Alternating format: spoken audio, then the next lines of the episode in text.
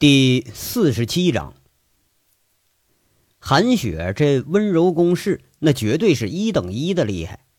在此之前，俩人从恋爱到结婚，不管杨伟有什么想法，只要韩雪不愿意，杨伟一般都会马上放弃自己的想法，他听老婆的。如果杨伟偶尔坚持的话，韩雪这温柔攻势偶尔一使出来，杨伟他也会立刻投降，不会再坚持自己的想法。俩人生活在一起的时间虽然不长，但韩雪啊经常强调的原则却是让杨伟几乎成了条件反射。结婚之后的第一条原则是，老婆永远是对的；第二条原则就是，老婆如果确实不对的话，参照第一条执行。只要韩雪一搬出原则来，杨伟是毫不犹豫的点头答应，而且执行的很好。即使就在今天这种情况下，杨伟仍然是不愿意忤逆韩雪的意思。很多貌似怕老婆的男人呐，都是因为爱和宠着老婆，不愿意和老婆计较，或者说舍不得老婆，哪怕受一点委屈。杨伟他就是这样。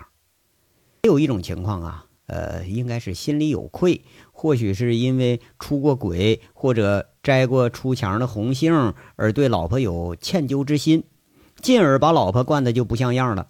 杨伟呢，他也是如此。不过呀，经历几个月的战天斗地的生活洗礼，杨伟现在也许对生活有了更新的看法。这次怕是有了例外了。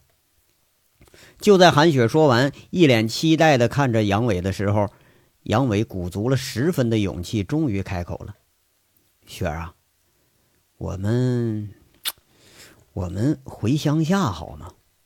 我在那儿给你修一栋大房子，呃，有这间的十倍大，床上啊全铺上羔羊皮、狼皮，它冬暖夏凉的。我要建一个五千亩的大庄园。”我们一起在厂子里头骑马放羊，过上两年呢，咱们的牧场修建好了。六月拾麦穗，七月打核桃，八月摘枣。夏天里坐在河边吃西瓜，冬天里头围着山坳烤野兔。一年四季快快活活的，还有大水库。我给你修个大大的游泳池。你要住腻了，咱们就出来到城市旅游。咱们想去哪儿，咱就去哪儿。杨伟越说，口气里豪气越重，仿佛这一切已经是手到擒来，仿佛啊，自己在抱凹沟里住的不是帐篷，而是高楼大厦，仿佛那抱凹沟不是荒山野岭，而是世外桃源。说着说着，声音戛然而止，却是韩雪的纤手堵住了杨伟的嘴。就见韩雪又是眼流韵一般的看着这杨伟。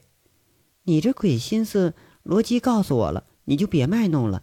顺王村几百年都没变，抱什么沟比那顺王山还差？你哄谁呀？我自打认识你就没见过你嘴里的话有谱过。不是雪儿，你听我说啊，现在虽然还是荒山，但用不了两年就会大变样。这次我一定办件大事儿。杨伟是慌忙解释。怕是啊，罗辑把那儿的条件早就一五一十的告诉韩雪了。声音又是戛然而止，嘴又被强行堵上了。就听韩雪说了：“杨伟，你知道我是一个小女人，我喜欢被你捧着、宠着、哄着，喜欢虚荣，喜欢享受，喜欢被名牌包围着，喜欢被别的女人羡慕着、嫉妒着。顺王村的条件够差了，勉强能住人。”比顺王村再差，那还是人住的地方吗？我知道你不怕吃苦，可我怕。我从小就没吃过苦。现在都什么社会了，我们为什么要找这样的罪去受啊？我不去，你也不许去。韩雪开始撒娇了，腻在了杨伟的身上，杨伟几乎就要把持不住了。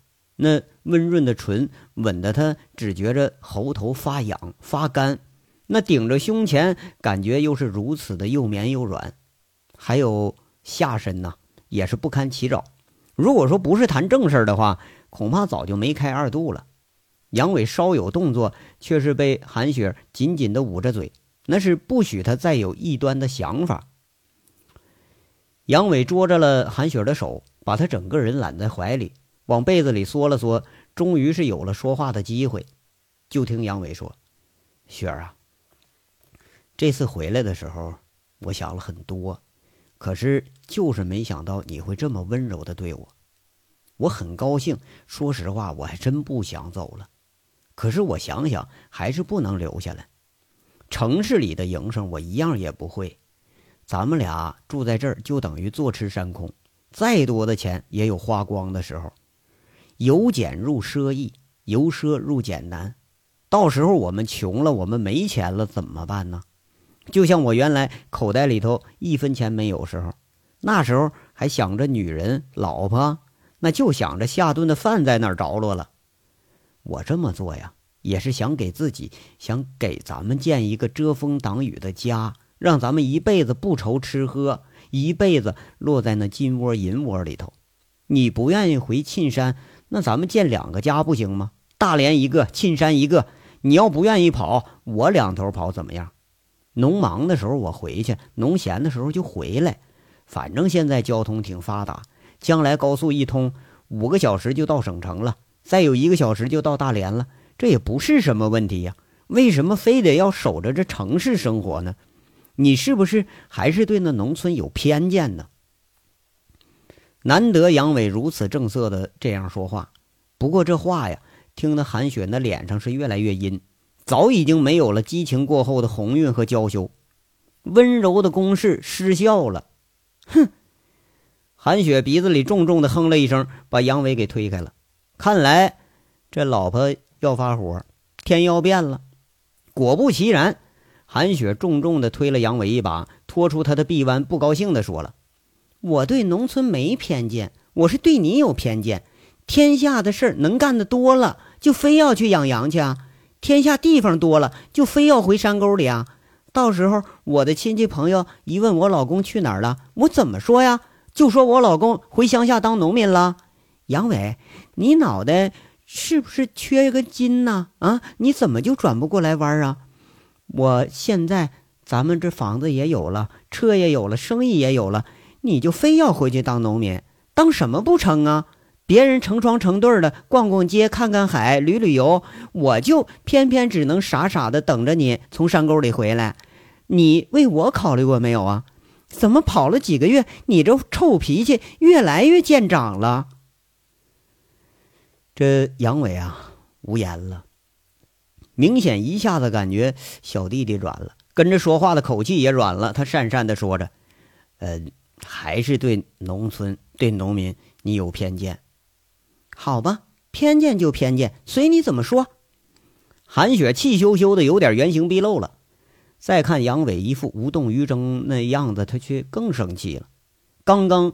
欢爱恩情一下子又无影无踪了，玉腿轻捅，仙足长身，狠狠地蹬了杨伟一脚，嘴里说着：“离我远点，没出息。”这老婆一生气，杨伟铁定心虚，抱着被子挪了挪，却不料啊，被子又被韩雪给抢走了。杨伟只得光着身子又拉一条被子。这情景一下子把韩雪给逗得扑哧一声笑了，笑他是笑了，但是乌云。可没有散。看着杨伟钻进被窝里头准备躲，韩雪又是掀开被子，嘴里头恼怒的说着：“你给我出来！我还没问完呢。”“那你问吧。”杨伟无奈的对着韩雪。韩雪要一胡搅蛮缠起来，他就这样，从来都他说了算。这次你是铁了心了要回沁山，是不是？嗯。杨伟很意外，很坚定的点了点头。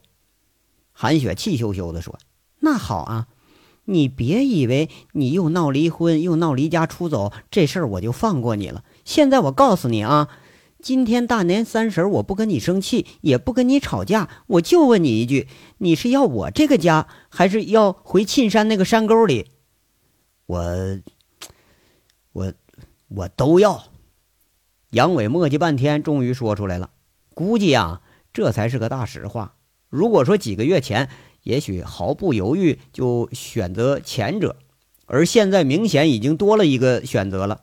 那男人嘛，那是要有点霸气的。杨伟想了良久，这就是结果。我都要。杨伟终于也向着勇敢啊，在老婆面前勇敢的迈出了第一步。这一步，这还是罗基提醒的，听起来吧，是多少有点霸气了。可是这话的口气实在是有点够呛，几乎是哀求的。韩雪一下子又被雷笑了，有点又好气又好笑的说着：“你想得美！要我你就老老实实待着，给我做饭、洗衣服，哪儿也别去。大不了我给你做饭，各洗各的衣服。要回老家，你趁早就准备好，一辈子你别见我。”杨伟苦着脸哀求着：“我，你看雪儿啊。”为什么你一直都要给我这两难的选择呢？你明知道我舍不得你，那你答应了？杨伟却是无声的摇摇头。我决定了，老婆也要，沁山的牧场我更得要。我活这么大，好容易干这么一件正经事儿，你好歹得给我个机会行吧？干好干不好，你总得让我试试吧？天下三百六十行，现在哪行能干得好啊？我就觉着我适合这一行。杨伟，你跟我说实话。韩雪看着杨伟，怕是吃了秤砣铁了心了，这有点悠悠的问着：“上次你说的那句很伤我，你记着吗？”啊，哪句啊？杨伟诧异了一下。韩雪那凤眼一瞪，柳眉一挑，狠话一说：“耍无赖是吧？要我说出来是吗？”杨伟一下子想起来了。是在北京说找其他男人那事儿，那这才讪讪的笑着说了：“你经常生气了，还让我死去呢。那这话能当真吗？”虽然没有当真，不过这话也让我想了很久。我以前有过一次失败的恋爱，而我们之间的恋爱开始就是糊里糊涂的。准确的说，是你强暴我，但是，但是我们之间。不是我的第一次，这事儿对你是不是有心理障碍？你是不是因为这个事儿才想着跟我离婚？是不是因为这个事儿影响了我们彼此之间的关系融洽？你老实告诉我，如果你真的在意这事儿的话，我马上签离婚协议。我不想让你带着心理上的阴影和我生活在一起。韩雪吧，有点脸红，把这事儿说完了。要说呀，处女情节呢，好多男人都有。尽管是他不往外说，这是韩雪心里的一个结，但是她更害怕成了杨伟心里的一个结。杨伟很郑重的说着：“没有，我对天发誓，没有。其实啊，谁都希望老婆的初夜给自己，可这年头哪有这么好的事儿？雪儿啊，咱们当初啊都是在歌城混日子。”我本人虽然不怎么样，也不是第一次，我也从来没想过你是个贞洁烈女。不过我发誓，我是真心实意的对你，否则我就不会巴巴的大老远跑到大连来找你来。我只在乎你的现在和将来，你过去有过什么，我从来都没想过。现在这世道，那都要细细想结婚前的烂事儿，那还不都得离婚呐？韩雪听这话，脸色变了变，不知道是感动啊，还是认可，还是追问着：“好，如果这些都不是问题，那你为什么一直要逼着我离婚？为什么要一个劲儿往山里钻？为什么我都求你了，愿意回头？难道我还不值得你放弃乡下生活，跟我一起生活在大连吗？我一直都想不明白，甚至……”这次如果不是在沁山找着你的话，我都怀疑你嫌弃我，外面有人了。韩雪在那恨恨地说着：“雪儿啊，这话呀，罗辑应该已经带给你了。我，我现在想干自己能干得了的事儿，想干自己力所能及的事儿。当然哈，我也想通过这些事儿去赚钱，光明正大的赚钱，挺直了腰杆我来做人。”可是，在大连，你让我干什么呀？我除了做饭就是做爱。也许现在你觉着挺好，很舒服，很惬意，也很享受。那过上个一年两年，或者再长一点时间，你会厌烦的。即使就你不厌烦，我也会厌烦。而且，我一直要离婚，是因为啊，我觉着我配不上你。我觉着我们之间的差异很大，我觉着我们之间也许还不具备能够过到头的条件。我没有其他意思，连我都是凤城出了名的烂人，我怎么会嫌弃你呢？不管怎么说，你还是不愿意留下来，对吗？韩雪有点气恼了，也许啊，是为自己的意见被忽视而气恼。亦或是为自己将要失去这个男人的宠爱而气恼，气恼之下开始穿上自己的衣服，从卧室一大堆衣服里挑出几件开始穿衣服了。路啊，都已经通了，明年的现在我一定会有第一笔收入的，我会建一个自己的大庄园，牛羊成群，果树成荫，就像世外桃源一样，一年坐在家里头就有几十万上百万的收入。杨伟坐起身来，跟着解释着，试图以利益和未来的蓝图来打动韩雪。穿衣服的韩雪不理杨伟在这胡吹大气，他就说一句：“哼，你还是根本没有顾及我的感受。”杨伟光着身子坐起来，两手一摊，继续说着：“雪儿啊，我知道你不喜欢乡下，也不喜欢住在乡下，我没逼着你住乡下，我一直迁就着你。”这次你就迁就我一次还不成吗？就一次，要干不好，大不了两年下了赔光了，我再回来给你做饭洗衣服。杨伟，你知道我怎么想的吗？韩雪穿整齐衣服，转过身来，一说话，杨伟又是一惊，钻进被窝里，在那摇摇头。那我不知道。韩雪很正色地说：“那我告诉你啊，为了挽回我们之间这段感情。”我可以让步，我可以学着做饭、洗衣服，我可以不再和你生气。前提是你不许惹我生气，不许再有乱七八糟像巴黎那样的事儿，更不能和别的女人有乱七八糟的事儿。以前发生过什么，我就当不知道。我自问，自我们相处以来，我在感情上我对得起你。你想要孩子可以，我们今年就要，这就是我能做到的最大的让步。你知道我不会跟你回沁山，在我们谈以前，咱们就说过这件事儿。你也愿意把家安在大连，现在你要食言，不是我逼你。你想两地建家，你觉着那样有意思吗？一年有几个月见不着，我想要的是一个丈夫，一个天天陪着我的丈夫，而不是天天让我守着空房等的丈夫。那样和独身有什么区别呀？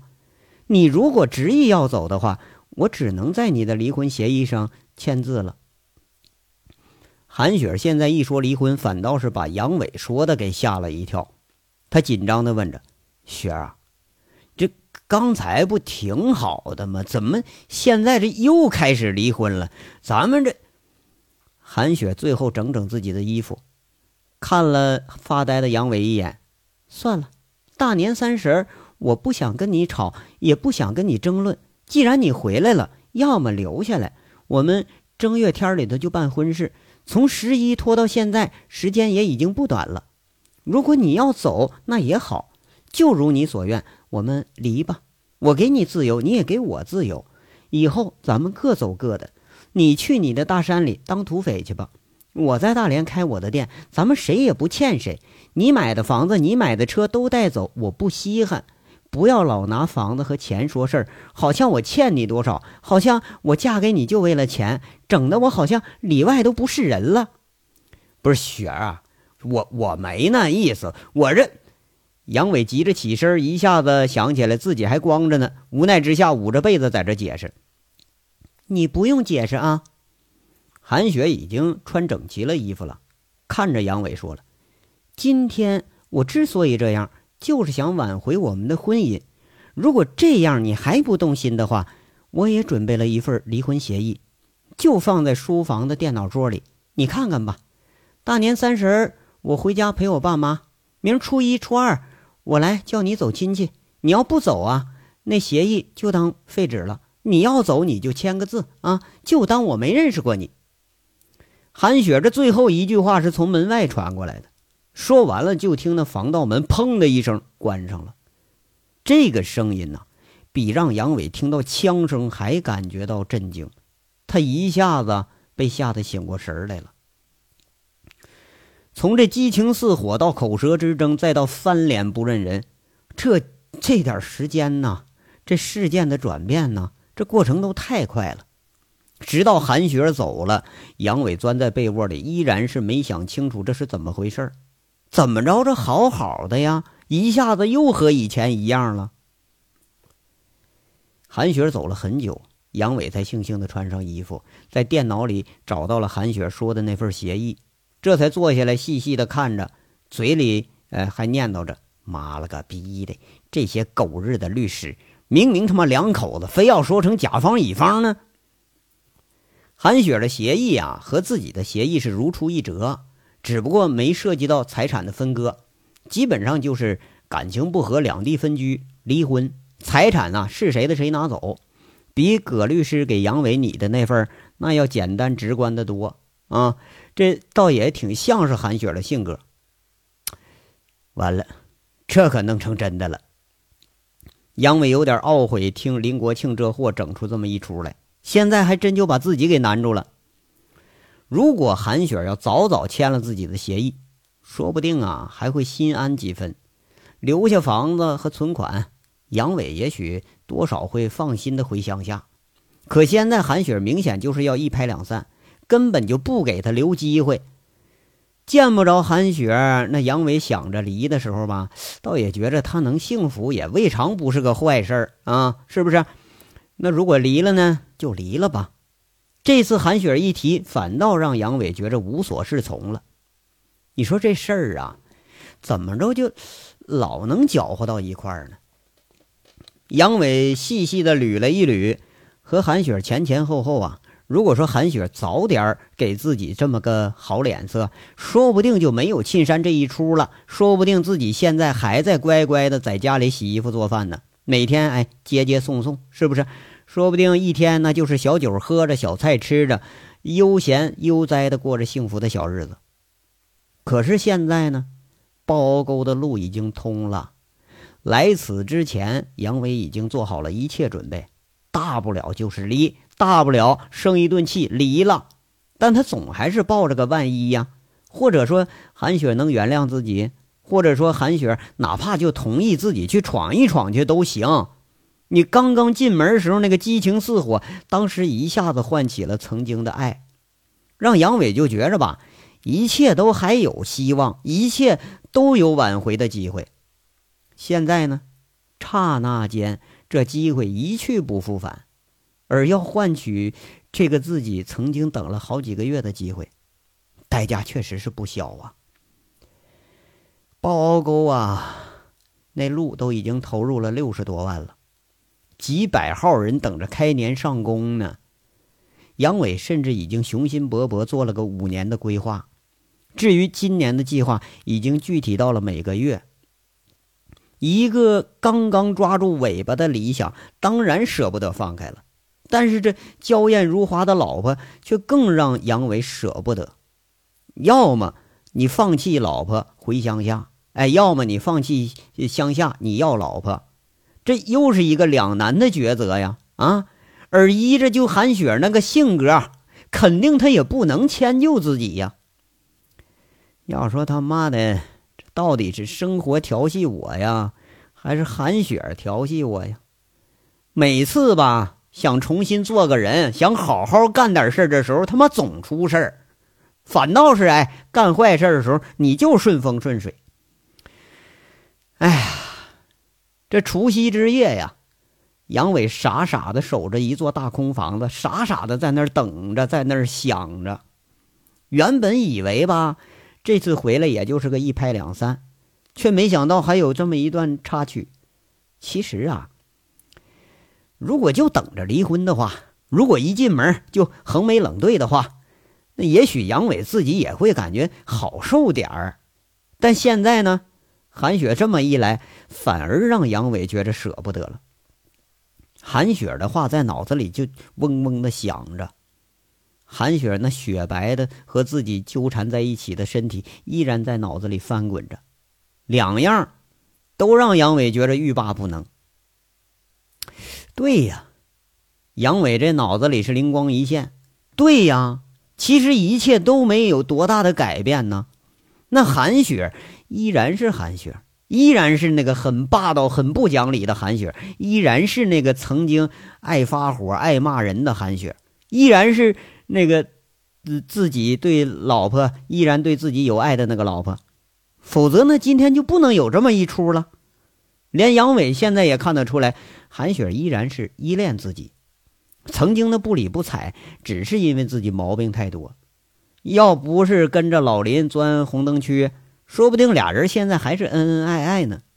这事儿吧，他不赖韩雪，他怨自己没出息呀。而自己呢，从心底下来说啊，依然想挽回这段感情，依然对这个女人有着很多的爱恋。两个人的恩爱依然存在，就像两个人的矛盾依然存在一样，从来就没改变过。杨伟在家里头啊，是踱来踱去，看着桌子残留着韩雪的手艺，这不怎么样的饭菜，让杨伟看的是温馨无比，心里头还是愤愤不已。他妈的，你说，好好的一个家，好好的一个老婆，为啥要离呀？这杨伟想来想去，终于是下决心了。哼，老林是他妈胡说八道，韩雪是胡搅蛮缠。啊，谁的咱也不能听。这次他妈老子要自己做主，为啥非得让我选择呀？我选择个屁呀！再选我也是两样都要，除非我留不住、挣不来，否则再多的我也全要。要归要，下章接着说啊。